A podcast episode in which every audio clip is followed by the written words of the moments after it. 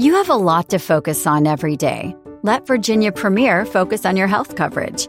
Our health plan is only focused on Virginia, so we can connect you with quality health care and local resources. Our added benefits give you more value on top of your medical and drug coverage from Virginia Medicaid. See our benefits at virginiapremier.com slash Medicaid and have your whole family with the same health plan. Virginia Premier, focused on Virginia, focused on you. Rogo, pintor de miniaturas, impresiones en 3D y arquitecto. Prepárate para este capítulo que va a estar buenísimo.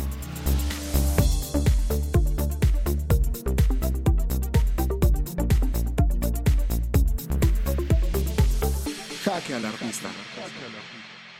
¿Qué onda banda? ¿Cómo andan familia? Espero que se encuentren muy muy bien, este, espero que estén pasando un, un, gran día y espero que disfruten esta charla porque neta creo que va a estar muy muy cañona, creo que lo he repetido en todos los capítulos. Eh, hay artistas que neta tienen un currículum increíble que son sumamente impresionantes en lo que hacen. Yo quedo muy, muy eh, impresionado con todo lo que, con todo su contenido, porque no solamente es el arte que producen, sino también es lo que muestran, o sea, todo el labor que hay detrás de un post, el labor que hay detrás de un video, de un reel. Créanme que eso no es nada fácil, es un, es un, un tiempo que requiere, eh, que requiere mucho y creo yo que eso es como lo más hermoso que tenemos porque podemos disfrutar de un contenido sumamente de, de, valor, de calidad y de conocimiento. Entonces, eso es, eso es mucho de lo que vamos a ver en este capítulo con Rogo. Bienvenido, hermano, ¿cómo andas? Muy bien, muy bien. Muchísimas gracias por la invitación. No, a ti, qué buena onda por aceptar. La neta es que eh, yo dije, híjole, se me hace que Rogo no me, no me va a contestar. Y, y no, la verdad es que súper buena disposición, gran tipo. Ahorita estuvimos charlando un poquito antes de, de la grabación. Estuvimos con algunos artistas que ya eh, estuvieron también este día grabando y la neta es que quedo bien impresionado. ¿Cómo has visto el ambiente? No, súper bien, súper bien. La verdad es que súper amable todo. Este, y justo estamos platicando de lo interesante que es. Nunca te pones a pensar en cuando conoces a la gente en la calle o cuando ves a alguien así, como qué es lo que hace o lo que sea. Entonces, este, justo ahorita platicando con los artistas es mundos completamente diferentes, ¿no? Entonces, claro. pues sí. Sí, lo que decíamos, ¿no? O sea, no sabemos lo que el mundo in, inmenso que hay en cada persona, su forma de pensar, su forma de llevar a, a cabo su arte, si es artista, o sea, creo que es un mundo muy, muy bonito de descifrar. La verdad es que yo no me imaginé estar hoy en día con, con todos ustedes aquí charlando, platicando. Creo que también son convivencias muy, muy chidas. ¿Tú qué tanto te consideras en este ámbito como eh, introvertido, extrovertido? ¿Crees que eh, te es fácil socializar? Porque ves que luego como que está mucho este tabú de en los artistas, como, no, pues es que el artista es el introvertido, el que está en la esquinita en la fiesta, ya sabes. Para ti, ¿cómo, cómo ha sido? Pues en general, yo creo que cualquier persona que me conoce te podría decir que soy una persona extrovertida en general, soy muy social. Eh, y, pero chistosamente, justo el hobby en el que estoy, el, el arte el que ejerzo, pues es algo bastante introvertido y es muy personal y se vuelve a veces un poco solitario, pero lo disfruto mucho, ¿no? Este, siento que también hay que tener un poquito de balance este, entre pues, lo social o no social y qué tan cómodo te sientes. Exacto, ¿no? Justamente eso que mencionas, lo vi recientemente en uno de tus reels. Creo que no tiene mucho que subiste esta parte de... Es, también es algo que es una actividad solitaria, ¿no? Sí. En el hecho de que tú estás todo el tiempo, eh, pues, en, en, tu espacio de trabajo y demás. Para ti, ¿qué tan, ¿qué tan bueno es eso? Porque luego, en lo personal, a mí me juega luego eso mucho en contra en el que, ay, luego le doy mil vueltas a un pensamiento, luego estoy ahí nada más dándole, eh, pues nada más vueltas, ¿no? Literal. ¿Qué tal lo manejas tú? Pues, eh, la verdad es que yo siempre he sido de la idea de que en una comunidad eh, cerca, en donde todos comparten como algo en común, pues tiendes a enriquecerte de los comentarios y de los conocimientos de las otras personas. Entonces, me he encontrado con muchísima gente que tiene muchísima mayor capacidad que yo al pintar, este, que tienen más años, más experiencia. Entonces me ha servido mucho el conocer a más gente y pues preguntarle como, oye, ¿cómo haces esto? ¿Cómo haces el otro? ¿Y qué opinas? Y al final yo también creo que estoy aportando algo al volver este hobby algo un poquito más eh, conocido en las redes, eh, porque mucha gente pues no conoce qué es pintar miniaturas, qué es y todo ese tipo de rollos. Eh, y pues todas estas plataformas de redes sociales sirven mucho para llevar eso un poquito más lejos. Claro, una, una mejor difusión, ¿no? Ah, meta, metámonos a la carnita. Vamos a hablar sobre este gran tema que neta se me hace sumamente interesante. Creo literalmente contigo fue la primera vez que descubrí este término, la primera vez que tuve un acercamiento a ver a que existe una profesión, porque realmente yo no lo había pensado personalmente, eh, eh, discúlpenme, pero no, había no me había puesto a pensar el trabajo que hay detrás de una de estas miniaturas, ¿no?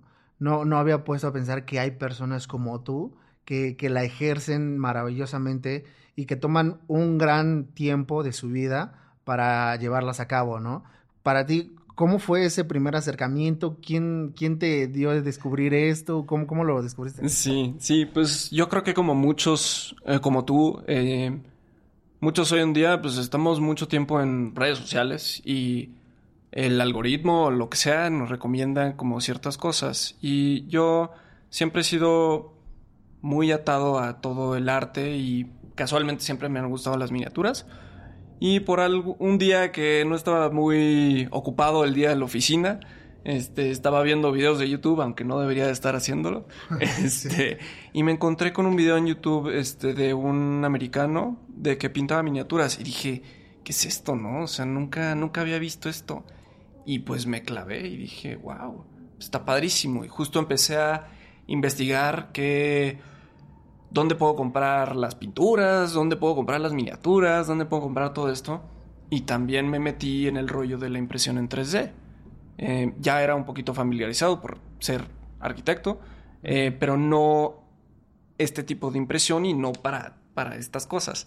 Entonces, pues fue... O sea, ¿no tenías nada de noción en cuanto a la pintura? O sea, sé que para a lo mejor las miniaturas fue como algo súper nuevo, pero...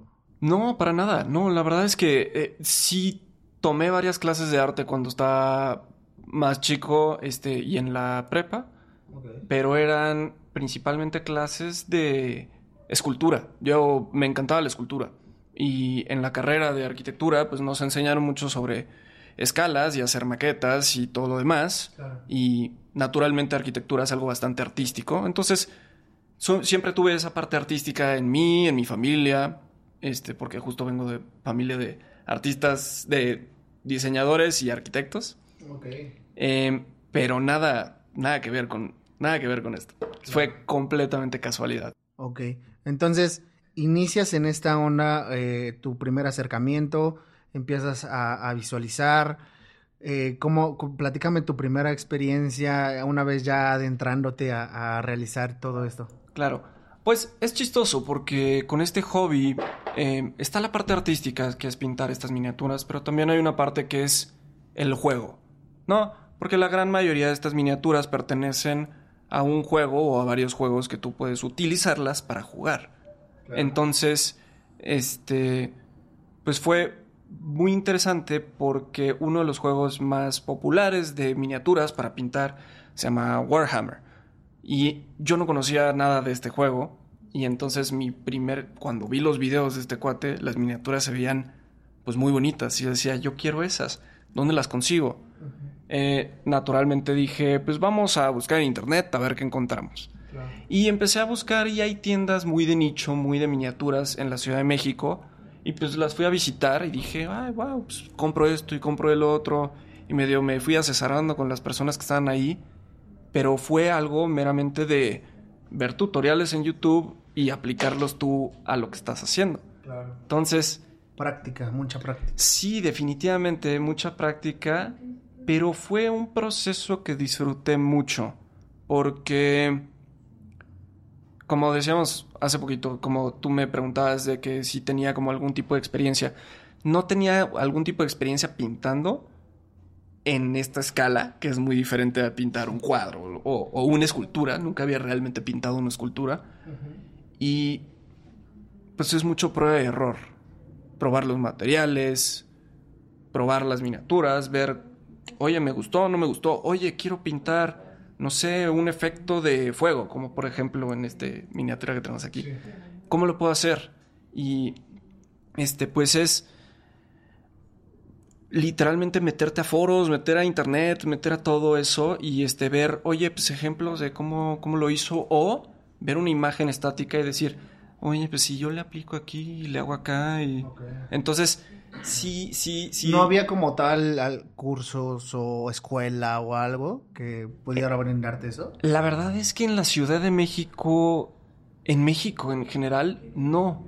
Eh, me sorprendió mucho eso de al entrar en este hobby, eh, yo dije, voy a conocer a muchísima gente, voy a empezar a pintar y voy a conocer toda la parte del juego y pintar miniaturas y todo.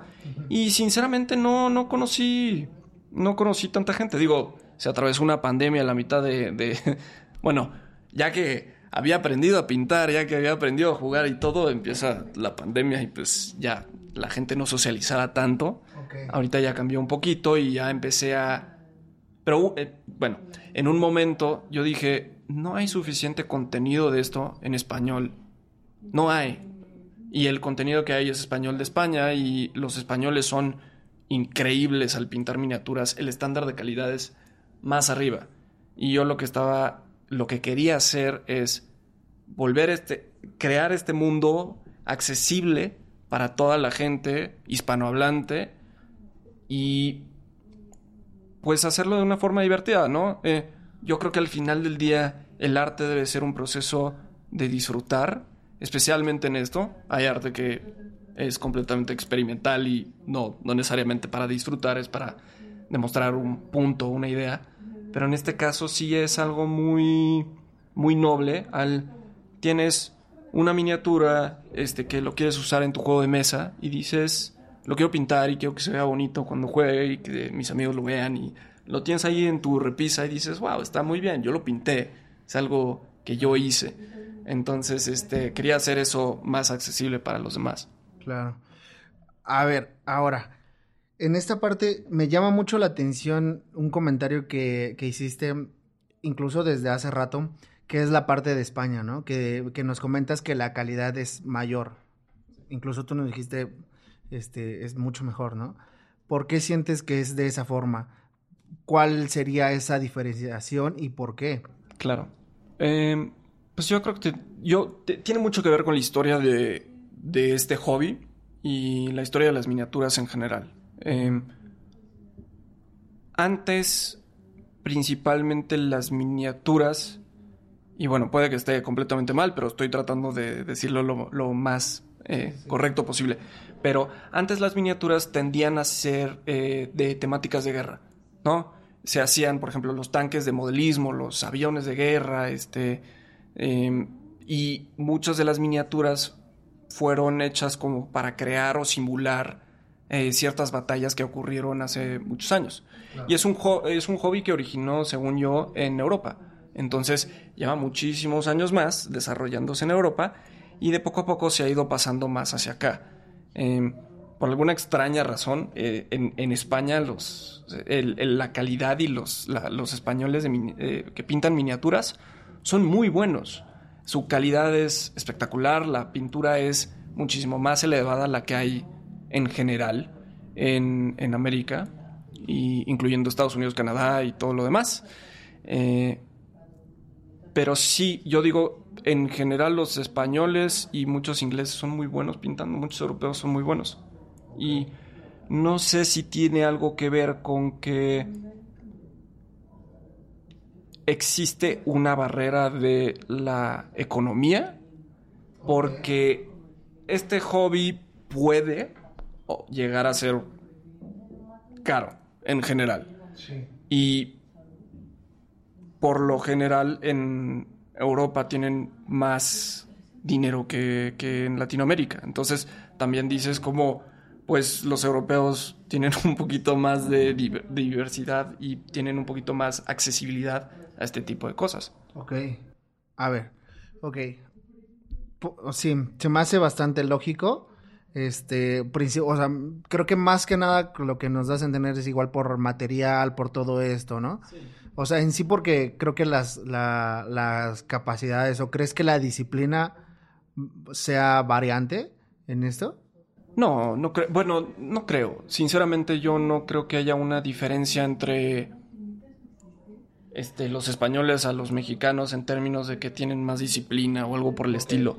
No creo que sea por ahí. Yo creo que es mucho más por el hecho de que todavía en México no estamos tan expuestos a eso.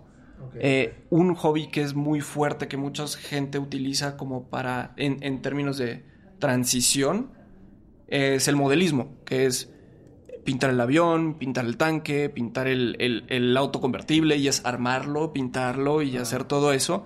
Y ya de ahí existe esta variante que es pintar las miniaturas, que muchas de esas sí hay que armarlas y pintarlas, pero el modelismo en México es, es, es un hobby que tiene muchos años. Eh, ha perdido un poco de tracción en los últimos años porque en general eh, tenemos más cosas que nos diviertan. Eh, antes, pues sí, el, el armar y pintar un avión, este, tal vez era, pues no sé, muy, e, es, es muy divertido, pero antes no teníamos videojuegos, series, este, todo lo que ahora tenemos al alcance de nuestros teléfonos. Y yo creo que por esa misma razón mucha gente prefiere no tomar este tipo de hobbies porque dice, prefiero jugar. Cuando le dices que te vas a tardar un par de horas pintando una miniatura que vas a tener ahí. Pero yo creo que son muchos factores. Ok. A ver, también hay otra pregunta que, que, se me, que me retumba mucho. Es esta palabra que mencionas de hobby. Sí. O sea, ¿por qué hobby? O sea, When you save on auto insurance for driving safe with USAA Safe Pilot, you'll feel like a big deal, even in a traffic jam. Save up to 30% with USAA Safe Pilot. Restrictions apply. Mm, entendemos que como hobby es como algo, pues, como lateral, ¿no? O sea, tú, yo he visto, he escuchado varias veces en tus reels que, que lo mencionas, ¿no? Como, como hobby. Para ti, ¿por qué hay esa diferenciación entre como profesional, como pues de trabajo, ¿me entiendes? A, esta parte de hobby. Sí, sí, sí. Eh, yo creo que... Yo creo que me refiero mucho al hobby y no me refiero como al arte en, en, todas mis redes, porque yo creo que hay algo muy fundamental que es la diferencia entre el arte y un pasatiempo, por más que sea artístico, eh, sigue siendo... Es arte, por supuesto, pero el arte tiene propósito, principalmente. Cuando tú pintas o, haces alguna escultura o alguna este, demostración, el arte lo que dice es que, qué emociones estás tratando de tú dar y demostrar al público que lo está recibiendo. Y al hacer eso, muchas veces es, yo estoy tratando de que tú al veas esto tengas esta emoción y voy a tratar de llegar a ese objetivo. Mucho de este hobby no tiene tanto fundamento artístico en términos de que al pintar esta miniatura estoy tratando de generar ciertas emociones en ti. Es más algo como de no estoy pintando porque se ve chido y me gusta y así lo quiero. Entonces me refiero a todo esto, a el hobby, porque también se habla mucho de que el hobby se ha vuelto como la palabra que todos utilizan para referirse a esto, porque también es un conglomerado de muchas cosas, ¿no? El, pintar, el jugar, el armar, este, todo esto. O sea, lo ves más como de esta parte de emoción, diversión que te, que te brinda. Sí, sí. Sí, principalmente eh, el, hobby, cuando yo digo el hobby o cuando la gente se refiere al hobby, se refieren a todo lo que está relacionado a esto. Y pueden, hay millones y muchas variantes de todo esto, ¿no? Como el modelismo, que es pintar aviones, tanques, todo lo demás, pintar estrictamente miniaturas, o por ejemplo, hay, hay miniaturas que son de diferentes escalas, ¿no? Por ejemplo, este, una de 32 milímetros, o bueno, 28 milímetros, que se utiliza para juegos de mesa, o otras miniaturas que son más eh, de escultura, que son de 75 milímetros, en este caso no tengo ninguna, pero este, algo más por acá, ¿no? Y esas son más de display. Y justo cuando te empiezas a ir más grande, tiendes a ser más artístico porque estás tratando de demostrar algo, estás tratando de hacer una obra de arte. Esto, estas miniaturas al final del día se van a utilizar para jugar un juego de mesa. Sí están hermosas tenerlas ahí y es un logro poder pintar cosas tan chiquitas, pero el objetivo principal no necesariamente es esa parte de, de demostrar algo. Antes de seguir, quiero regresarme un poquito para poder entender, entender un poco más tu historia. Nos comentaste que, había, que estudiaste arquitectura. Sí. Te graduaste de arquitectura. Sí. Ejerciste arquitectura. Ejerzo. Ejerces. Sí, sí. Ok, a ver, a ver. A ver, explícame esta onda. ¿Cómo, una, cómo balanceas las dos? Y, y, creo que hasta ya entendí por qué hobby. sí. y, y, tres, eh, una vez ya en la arquitectura, dices, hiciste un comentario hace ratito, eh, detrás de cámara, que incluso pues ya siento que no te llena, ¿no? Como te llena la pintura en miniaturas. A ver, explícame un poquito. Sí, sí, sí. Eh, pues yo, mi, mi, padre es arquitecto y, okay. y, mi madre es diseñadora gráfica, pero trabaja en el despacho de mi padre y yo también trabajo en el despacho de mi papá.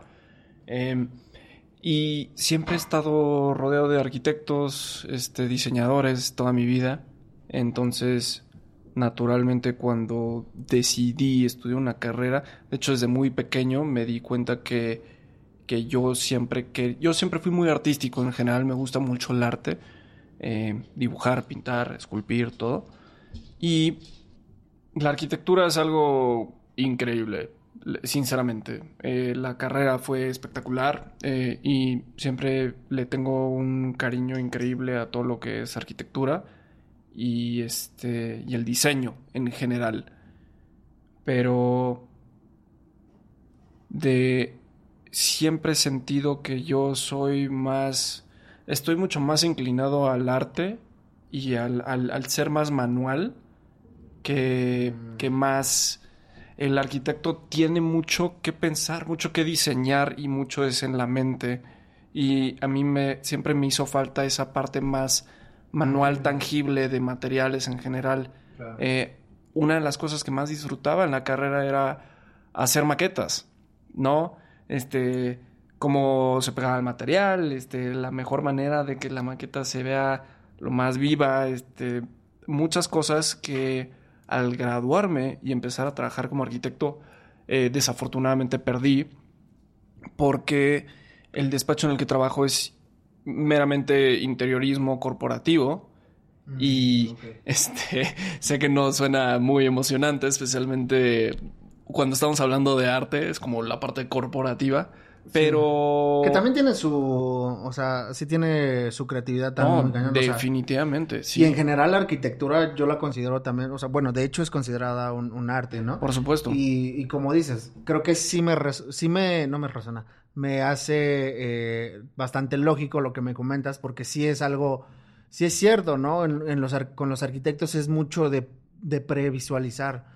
De, de tener esa, esa parte, este de diseño hasta que ya lo puedes este, diseñar tangiblemente, ¿no? Sí. Y es un proceso largo, es un proceso que lleva aparte pues muchos segmentos y demás, ¿no?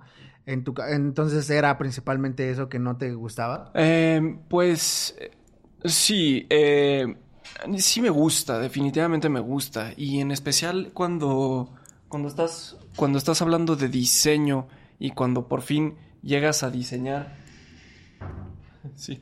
Cuando por fin llegas a diseñar algo y una persona lo utiliza, hay una satisfacción que no se puede, no puedes replicar en cualquier otra cosa. Y al ser arquitecto, cuando diseñas un edificio, un departamento, lo que sea, o una banca, eh, el hecho de que tú, que la idea que tú tuviste en tu mente está siendo utilizada y no necesariamente como tú quieres que se utilice o como la diseñaste, es algo muy increíble porque al final del día todos somos usuarios de arquitectura, aunque queramos o no. Cierto. Este, hasta la gente ciega o sorda o, o- o que no puede necesariamente caminar, están en algún tipo de arquitectura. Entonces, me fascina esa parte, pero yo siempre fui muy manual. Entonces, esta parte de pintar y crear algo con tus manos no me lo puede llenar de la misma forma que me llena arquitectura en sus propias áreas. Ok. Y que, bueno, creo que también naturalmente es, es comprendible y está padre, está chido que, podam- que lo puedas expresar de esa manera y que no necesariamente tengas que estar casado con una, ¿no? O sea, creo que eso de repente muchas personas lo tienen como muy estereotipado de, es que si yo me dedico a esto, si yo soy licenciado o si yo me dedico al audio, totalmente tienen que ser eso, ¿no? Cuando todo lo contrario, creo que más enriquece aún más lo que haces cuando ves más aspectos, ¿no? Cuando te empiezas a fijar más en otras cosas. Incluso hasta yo creo que cambia tu, tu visualización, cómo ha impactado, cómo balanceas esta parte de la arquitectura, la pintura en miniaturas, cómo sientes que te ha beneficiado en cada una de ellas. Sí, definitivamente siento que la parte de arquitectura me ha beneficiado más a la parte de pintar miniaturas que viceversa, ¿no? Que la parte de miniaturas me afecte la parte de, arquitectura. Em, por lo menos hasta ahorita. Porque con arquitectura en general tuve la oportunidad de estudiar y sí, tuve la oportunidad de estudiar y ver diferentes pues aprender de diferentes culturas, este aprender sobre arte, aprender sobre muchas cosas que al final cuando las transfieres a este hobby o este este medio que son las miniaturas, pues te llevas algo de de eso porque en general la parte de la ciencia ficción o la fantasía está inspirada en culturas que tenemos hoy en día o tuvimos en el pasado, ¿no? Por ejemplo, este, un juego que yo juego, este, es Dungeons and Dragons, y justo Dungeons and Dragons es mitología, es fantasía, y todas esas fantasías están atadas a otras culturas. Y yo automáticamente al pensar en, no sé, un orco, ¿de dónde viene? ¿Cómo son las casas? ¿Por qué las casas son de tierra o por qué son de, de concreto? Este, ¿Qué tipo de elementos arquitectónicos hay en eso? Y al final del día la arquitectura influye en nuestra ropa, en nuestra personalidad, en quiénes somos. Y eso, al final, cuando empiezas a pintar una miniatura, piensas en de dónde viene, por qué, por qué es que tiene la ropa que tiene, por qué millones de razones por las que muchas de las decisiones que tomo al pintar una miniatura están basadas en la historia ficticia que yo le estoy creando al personaje. Qué chido, neta, esto me vuela mucho la cabeza porque... Y me identifico muchísimo porque yo soy una persona a la que le encanta la ciencia ficción.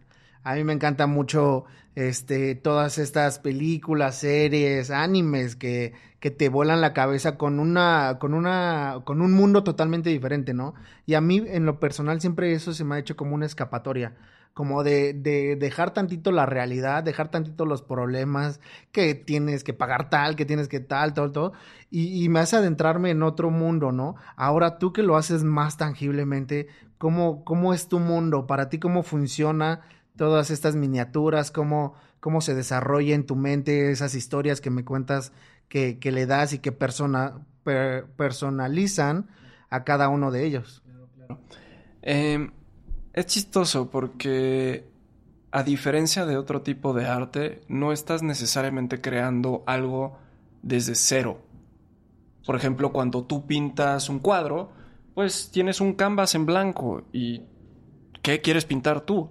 En este caso, al pintar una miniatura, tienes ya desde antes, desde antemano, un, una escultura ya hecha con cierta historia, con ciertas características que no puedes cambiar. Entonces, ¿qué vas a hacer tú diferente para que esto sea tuyo o sea lo que tú quieres que sea? Entonces, pues tienes muchas cosas, pero también estás limitado. Y eso me gusta mucho porque trabajas con las limitaciones. Entonces, por ejemplo, una forma muy fácil de contar una historia es en las bases de las miniaturas. Porque la miniatura en sí, cuando tú la ves, pues dices, ah, tiene algo por aquí, tiene, es un dragón o es un orco, es lo que sea. Pero la base, por ejemplo, puede tener huesitos de un cadáver que devoró hace rato. O puede tener este, pedazos de oro. Y entonces es una oportunidad para tú contar una historia. De la misma forma es, ¿por qué lo vas a pintar verde? O le puedes poner una cicatriz, o le puedes poner lo que quieras. En esa parte, cuando empiezas a tomar esas decisiones, ya es cuando empiezas a generar lo que yo considero arte, intención al usuario o la persona que va a ver estas miniaturas o la que las va a usar. Parte de la razón que me gusta tanto Dungeons and Dragons es que es fantasía, claro, y es tu oportunidad de generar una persona o una, un personaje ficticio y tú le puedes poner sus fortalezas, sus debilidades, le puedes poner su apariencia, le puedes hacer todo y tú tratas de emular esa apariencia en persona, pero también yo que la tengo la habilidad de hacer miniaturas, puedo, aparte de hacer ese personaje, crearlo en 3D y pintarlo y tenerlo representado físicamente para que los demás también lo puedan ver y digan, ah, ok, sí, ya sé quién eres, ahora sí, ya entiendo. Entonces, este, pues es, es muy entretenido, es muy divertido. Wow, eso, eso creo que sí ayuda bastante a poder entender un poquito más como tu forma de, de, de ver estas miniaturas, ¿no? Como comprender más todo el detrás de, que hay de estas. Y hablemos de eso, hablemos un poco del trabajo, del trabajo que conlleva cada una de ellas. Creo que sí lleva una a su tiempo, muy cañón, pero platícame algo. ¿Qué tanto requiere de un perfeccionismo? Leftovers. Or the DMV. Number 97. Or house cleaning. Or Chumba Casino always brings the fun. Play over a hundred different games online for free from anywhere. You could redeem some serious prizes. Chumba. ChumbaCasino.com. Live the Chumba life. No purchase necessary. Void where prohibited by law. 18 plus terms and conditions apply. See website for details. leftovers. Or Ch-ch-ch-chumba. the DMV. Number 97. Or Ch-ch-ch-chumba. house cleaning. Or Chumba Casino always brings the fun. Play over a hundred different games online for free from anywhere. You could redeem some serious prizes. ChumbaCasino.com. Live the Chumba life. No purchase necessary. Void prohibited by law. 18 plus terms and conditions apply. See website for details. Pues eh, es, es una muy buena pregunta. Eh, al final del día, lo que estoy tratando de decirle a la gente con mis redes sociales y todo es que esto lo llevas hasta donde tú lo quieras llevar. Nadie te va a decir que está bien, nadie te va a decir que está mal, porque el objetivo es que tú te diviertas, te expreses y hagas lo que tú quieras hacer. Entonces, por supuesto que toma su tiempo, si quieres que llegue al nivel de perfeccionismo que tú quieres, pero es lo bueno, porque en general con el arte, bueno, se dice que el arte nunca tiene fin. Una pieza nunca llega a su totalidad hasta que el artista dice, hasta aquí llegó. Y, aún así, hay muchos artistas que regresan a su misma pieza y dicen, es que todavía vive, todavía le quiero hacer cambios. Y pasa lo mismo con las miniaturas. En general, eh, excluyendo la parte de técnica, porque cada vez vamos mejorando más y cada vez podemos superar a nuestra versión anterior en términos técnicos, este, nunca realmente terminas hasta que tú dices que terminas.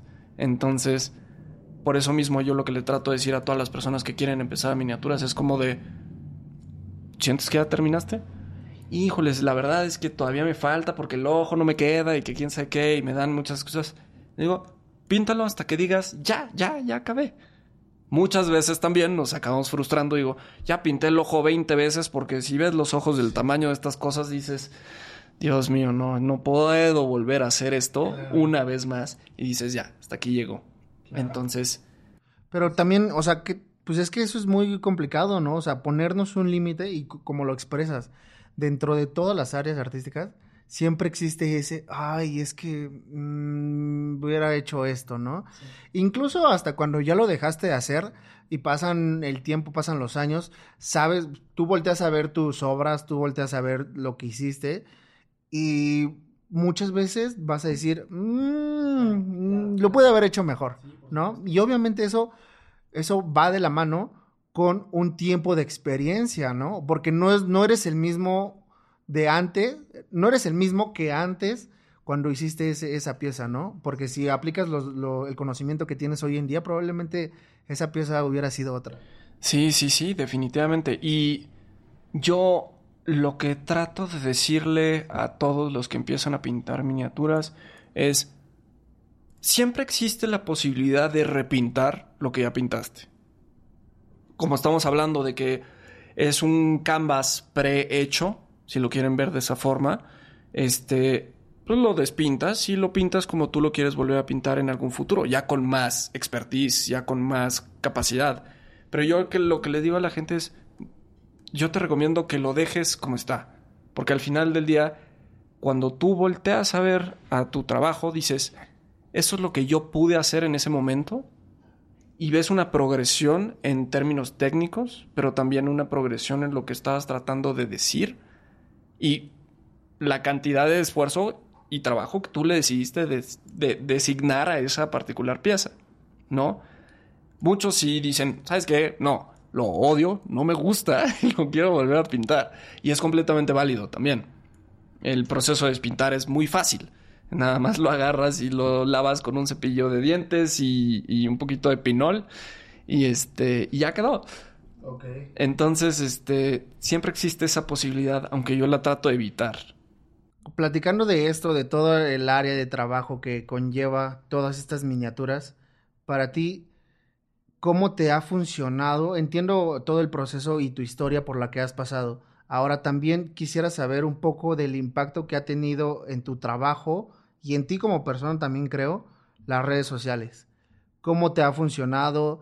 Creo que también ahí hay eh, una exposición muy alta. Yo en tu perfil veo una actividad muy, muy, eh, pues muy activa, vaya. O sea, lo veo que ha- hay reel tras reel.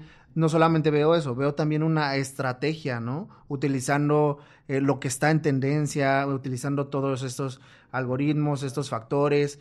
Platícame un poco esa experiencia en la que te has adentrado. Wow, eh, eso es otro boleto completamente diferente. O sea, eso ya es... Aparte de todo esto, existe la parte de las redes sociales y es... eh, es desgastante, por supuesto, el, el nivel de exigencia que, por supuesto, yo me estoy imponiendo a mí mismo, este, es, es, es mucho. Es constantemente estar filmando, documentando, editando. Y digo, por su- tú también sabes, ¿no? Que es estar editando y detrás de una cosa que haces, pues hay bastante tiempo detrás. Puede que un video de tres segundos te haya tardado media hora en hacer. Entre el audio, las luces, los atuendos, todo lo que quieras hacer. Y digo, lo estoy haciendo sonar como una gran producción. Mucha gente mi plataforma principal es TikTok. Y TikTok me funcionó a mí perfecto porque es mi forma de llegar lo- a la mayor cantidad de gente que no necesariamente conoce esto. A diferencia de Instagram, Facebook, YouTube, es algo pasivo en términos de que te llega, aunque quieras que te llegue, porque en alguna vez le picaste like a algo relativamente relacionado a esto, o porque se está haciendo viral, a diferencia de Instagram y Facebook, que es algo mucho más dirigido, ¿no? Es como de estoy buscando esto y las posibilidades de que te llegue algo nuevo son menores, por lo menos en mi experiencia.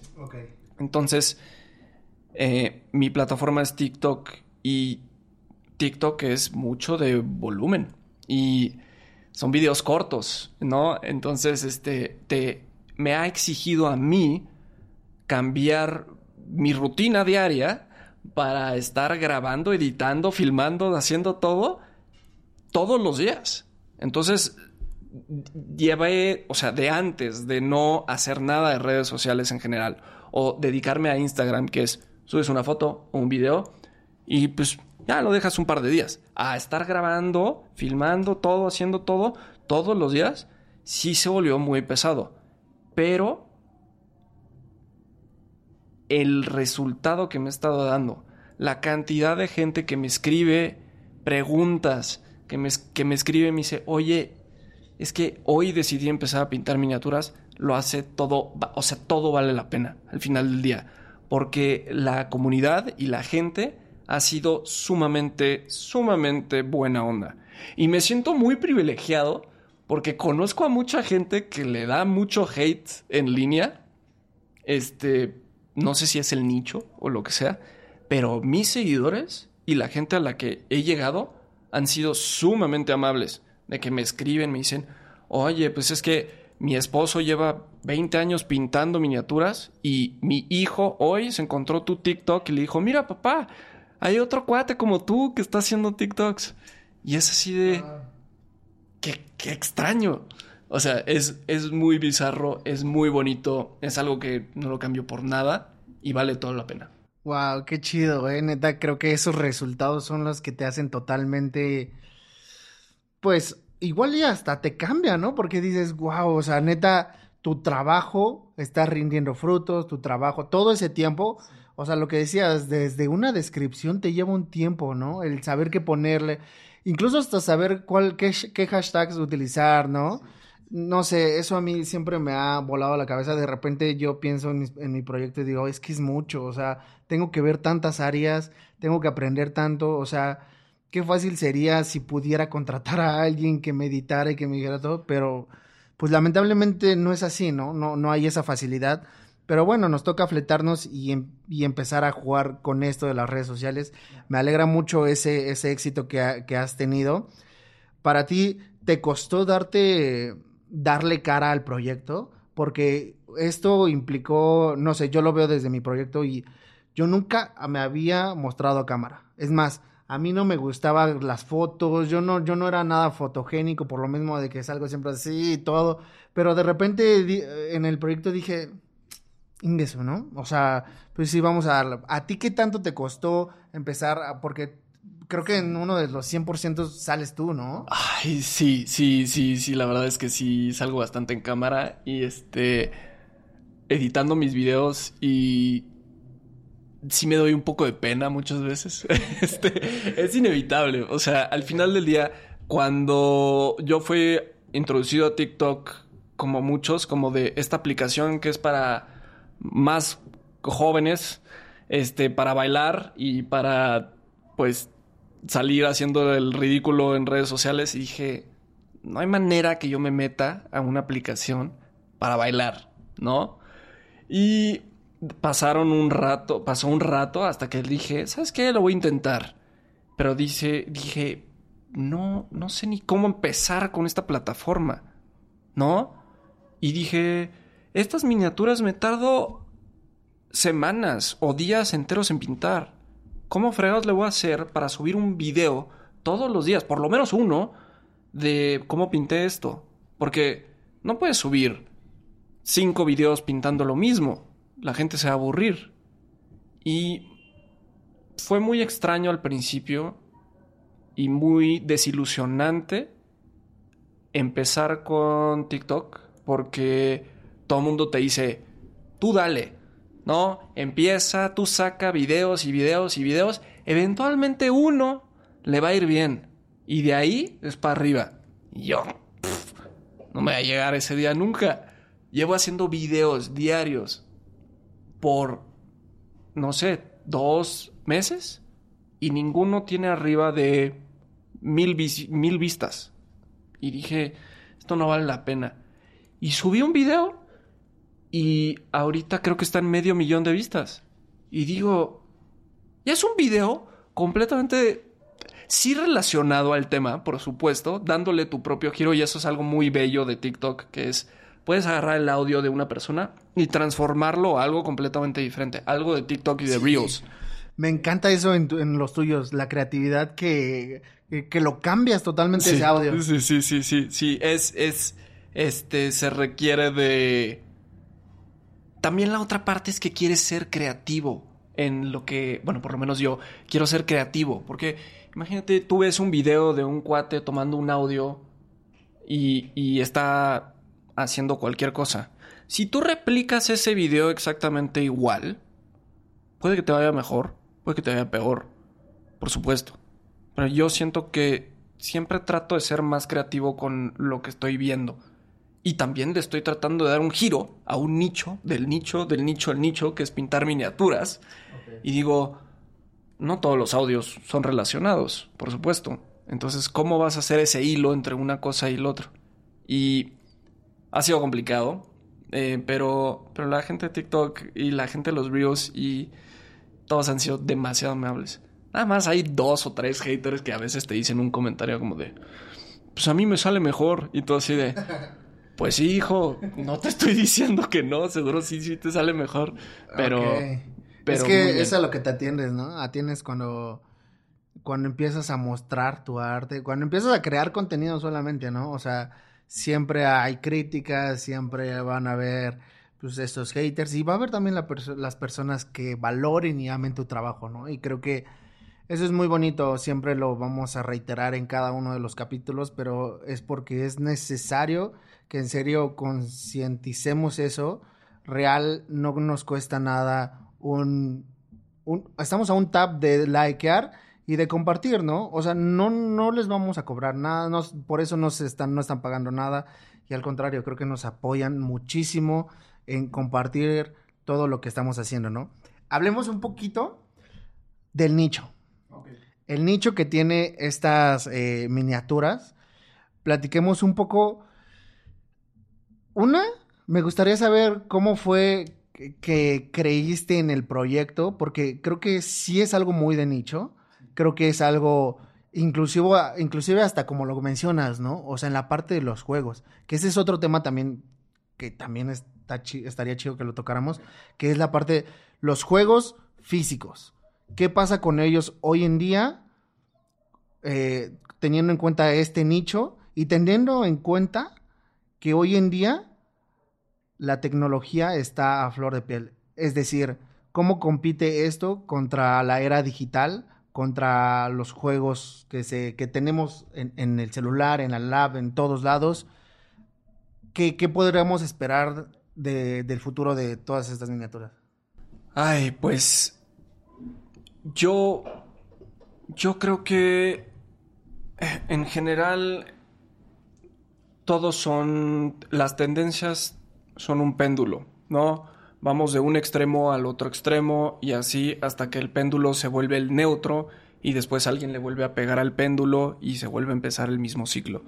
Yo creo que pasamos de algo en términos de lo digital este, en los 90 se empezó y después nos fuimos muy fuerte, ¿no? Y, y nos hemos ido muy fuerte en términos de tecnología, este, en todos los aspectos. Lo vemos en los videojuegos, en las películas, en todo lo que nosotros consumimos. Hoy en día, yo por lo menos personalmente me siento sumamente saturado con lo digital. Y esto se volvió un escape de lo digital. Porque es algo muy, muy rudimentario. El crear arte, el, el crear arte es algo muy natural que se nos da a los seres humanos. O sea, lo hemos hecho por miles y miles de años. Y yo creo que es algo sano para nosotros hacerlo. Entonces, todo esto surge de una sobreexposición a todo lo que es digital y, irónicamente, lo volví a transferir a, a un- a algo digital con mis redes sociales y todo. Pero. Exacto. Pero. Justo es. Yo que le veo futuro a esto. Cada vez vemos. Hay más gente haciendo proyectos más ambiciosos. Y cada vez se vuelve más accesible para un individuo hacer un proyecto. Ya se llame. Se llame un juego de mesa. Se llame un proyecto artístico o lo que sea para poderlo monetizar, para poderlo sacar adelante. Entonces, antes, pues los juegos de mesa que habían, pues estaban realmente regidos por los que lo producían. Hoy en día, tú puedes hacer un Kickstarter de, de tu proyecto o de lo que sea, y al final puedes sacar un juego de mesa y puedes vender miles de copias y te va súper bien y las ganancias son tuyas, ¿no? Por supuesto. Entonces, yo le veo muchísimo futuro y especialmente en esta era digital que la mayoría de la gente consume videojuegos, consume series, consume todo, va a llegar un punto en el que muchas de esas personas dicen, yo ya no puedo hacer esto y necesito algo más. Ya sea, sea leer un libro, ¿no? Este, o ir a acampar, o algo des, algo no relacionado a la tecnología. Entonces, para mí es esto. Y entre más lo empiezo a explotar y entre más lo empiezo a sacar, irónicamente, en redes sociales, más gente comparte el mismo punto de vista conmigo que dicen como, esto es mi escape. Esto es lo que me lo que me genera justo una sensación de de relajación de todo lo que es en las redes sociales, todo lo digital. También yo creo que está muy atado con los trabajos que hacemos hoy en día, en general. Por lo menos aquí en la Ciudad de México, todos acabamos trabajando en, en oficinas, pegados a la computadora. Ahorita más con, con la pandemia, este, los rollos de, pues, estás pegado a una junta virtual todo el tiempo, ya no ni siquiera tienes necesariamente ese contacto. Hay mucha gente que trae, ya ni siquiera va a la oficina. Entonces, el despegarte de la computadora un rato, yo considero que es muy útil. Y para mí es esto. Sí, aparte creo que también hay un margen muy grande en estas esculturas coleccionables. Todo, creo que aparte el nicho en el que está, creo que también es gente muy fiel, ¿no? Me, me imagino o, visualizo que es que son personas de verdad apasionadas a este amor, ¿no? Porque son gente que colecciona, que le gusta tener, que, le, que aprecia todas estas eh, miniaturas, cada detalle, y son personas que, que, creo que también son apasionadas y entregadas, ¿no? Y eso lo hace un nicho de valor. ¿Tú cómo lo ves? Sí, sí, sí, sí, definitivamente. Es, es algo muy chistoso porque cada vez que subo estos videos, más gente de diferentes nichos se van uniendo. Y entonces empiezo a hacer hilos entre diferentes nichos y por ejemplo, tú tocas un, un, nicho muy interesante que es el de los coleccionables, ¿no? Yo cuando empecé esto dije, yo nunca he sido de coleccionar nada en general. Eh, por ejemplo, los Funcos. Hay mucha gente que le encantan los Funcos. A mí... Es una tendencia también, ¿eh? Sí, por supuesto, ¿no? Y aparte de que tienen el valor agregado porque tienes el, eh, una edición limitada y lo que quieras, también dices como vale la pena monetariamente hablando tener un Funko como edición limitada. Claro. Y al crear estas miniaturas, este, también estoy jalando a gente que es coleccionista. Y digo, es raro, nunca, nunca, no, es, es muy evidente, pero nunca lo había pensado de esa forma, el llegar a esa audiencia. Eh, por ejemplo, también ah, un hobby o una un nicho que es muy especial es la gente que le gustan los trenes. Uy. Como la gente que tiene como... Eh, o, o, o, por ejemplo los Legos.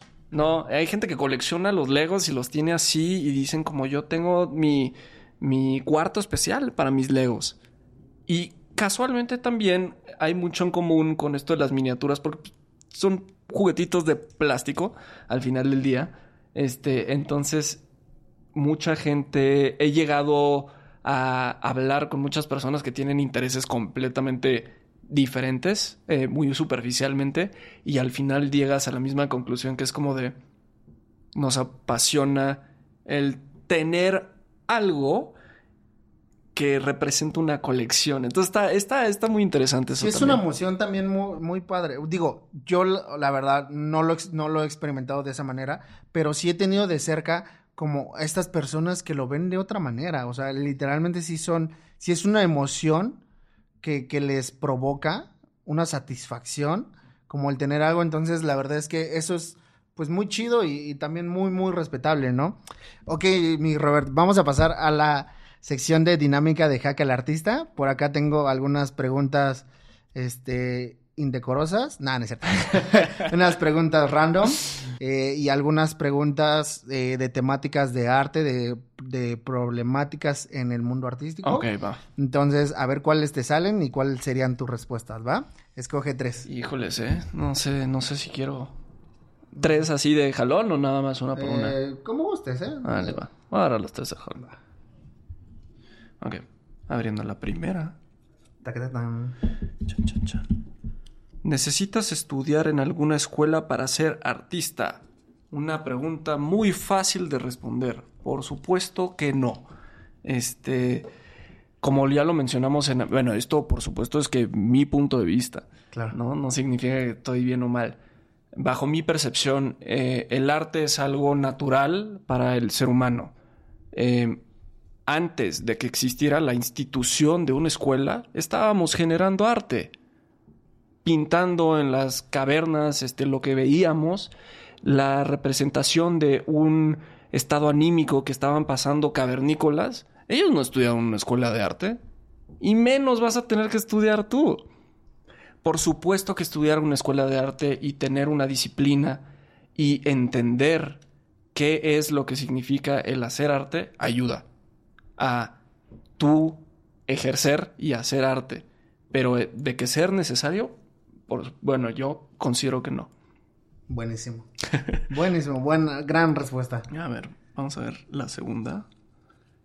Espero que así sean todas las preguntas. No, no, no. Eh, tu mayor miedo o inseguridad que te da tu arte. Ah, chale. Este. Ok, mi mayor miedo o inseguridad. Muchas veces. Esto, esto, esto es, es- es muy común. Eh, cuando yo digo que pinto miniaturas o alguien me presenta como un artista de miniaturas, o cuando alguien llega a mi estudio y, y ve mi colección, dice, ¡ay, qué bonitos muñequitos! Están hermosos. Híjole, si me llega así de que digo, a ver, o sea, o sea, sí son muñecos, pero no son muñequitos. Eh, y, y es una inseguridad que tengo, por supuesto. Eh, la forma en la que reacciono naturalmente es como de, esta persona no está valorando el esfuerzo y lo que yo hago. Ok, lo sientes como una agresión. Sí, por supuesto, sí, y, y- y habla mucho sobre mi inseguridad. Y habla también, por supuesto, que tiene que ver con la falta de conocimiento del tema. Em, pero cuando estamos hablando de que al final del día, si lo ves así, con ojos fríos, yo sí estoy haciendo muñequitos. Yo sí estoy pintando muñequitos. Eh, por supuesto que tiene su nivel de dificultad y tiene mucho más profundización, profundización el hecho de pintar estas miniaturas y las emociones que estoy tratando de demostrar. Pero al final del día sí estoy haciendo muñequitos. Y sí eh, llega a ser un poco... Sí duele cuando la gente dice eso. Ok. Sí, y es natural, como lo mencionas. Creo que en realidad es eso, falta de conocimiento, ¿no? No tenemos esa cultura aparte de, de poder, pues lo que decíamos al principio, valorar, ¿no? O sea, ver que de verdad es un trabajo arduo detrás de. ¿Y cuál es la tercera?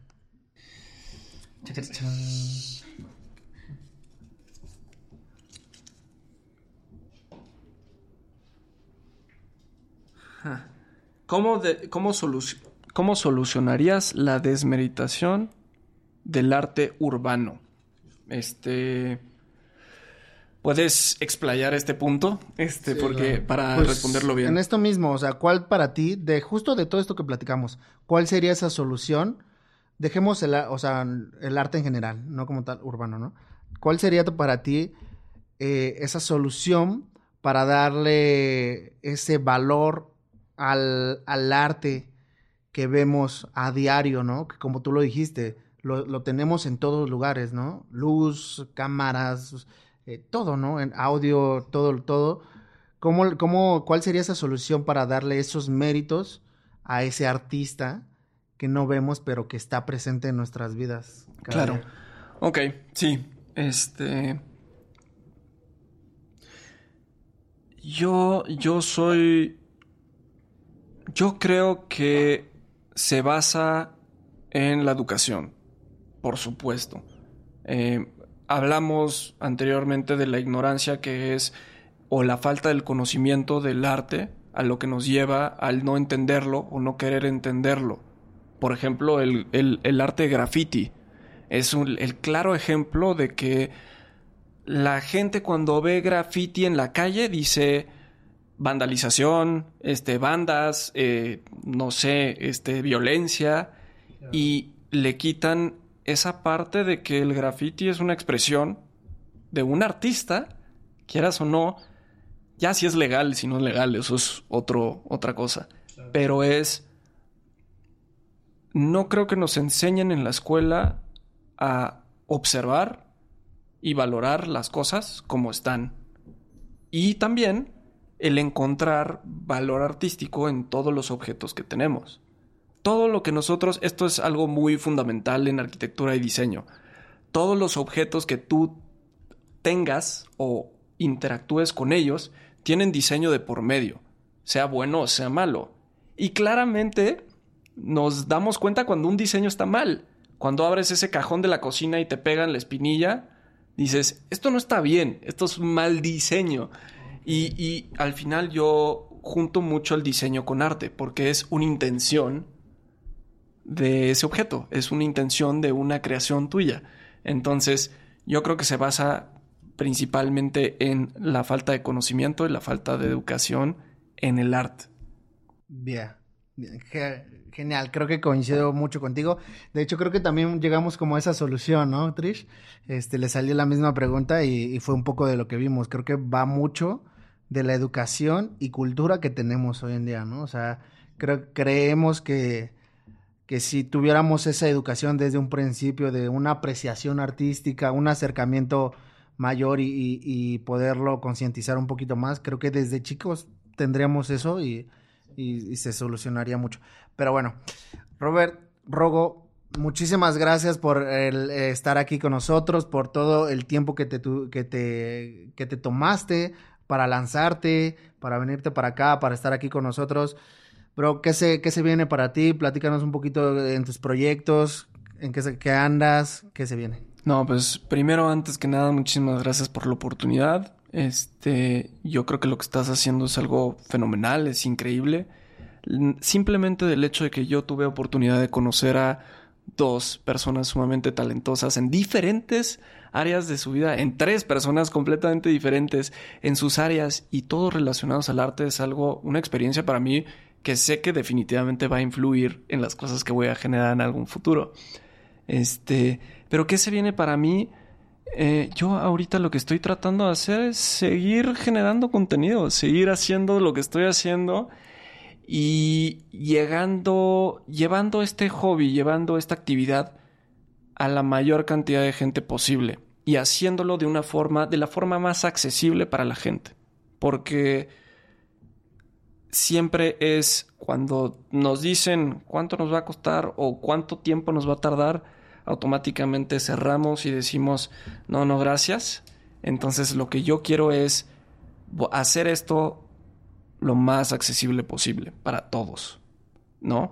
Entonces, pues me van a seguir viendo haciendo TikToks, haciendo el ridículo, este, pero con la Aparte finalidad... también tienes los cursos, ¿no? Vi que ahí ya lo estás implementando, vi por ahí también fotos presenciales en las que se ve que también es una experiencia bien Sí, sí, ¿no? definitivamente. Justo gracias a las redes sociales y gracias a todo esto estoy conociendo a demasiada gente y mucha gente muy entusiasmada, mucha gente muy talentosa que eh, quiere aprender más. Y justo mi objetivo justo es que la más gente conozca. Si yo le enseño a una persona cómo pintar, él puede llegar o ella o ella puede llegar a pintar y hacer lo que sea con miles de otras personas, ¿no? Entonces, al final del día, entre más accesible sea yo hacia las otras personas, ellos también posiblemente van a llegar a más gente y eso es el objetivo. Ya. Pues ya se la saben, banda. Voy a estar dejando acá toda la información donde pueden encontrar a Robo, todas sus cuentas. Chéquense, pásense a ver el contenido que neta trae un valor de conocimiento muy, muy chido. Y aparte también eh, de pasar el rato, ¿eh? porque justamente estas tendencias en las que luego te metes con estos audios te, sí te sacan unas buenas carcajadas. Entonces, eh, muchas gracias, banda. Eh, ya se la saben, apoyar, a, a- a seguir a, to- a este artista que neta vale muchísimo la pena. ¿Algún último mensaje, Robo, que quieres dejar? Eh, no, creo que, creo que todo está bien y pues sigamos haciendo arte. Que viva el arte. Gracias, hermano. Nos vemos la siguiente, banda. Jaque al artista. Leftovers. Or the DMV. Number 97. Or house cleaning. Or Chumba Casino always brings the fun. Play over a hundred different games online for free from anywhere. You could redeem some serious prizes. ChumbaCasino.com. Live the Chumba life. No purchase necessary. Void where prohibited by law. 18 plus terms and conditions apply. See website for details.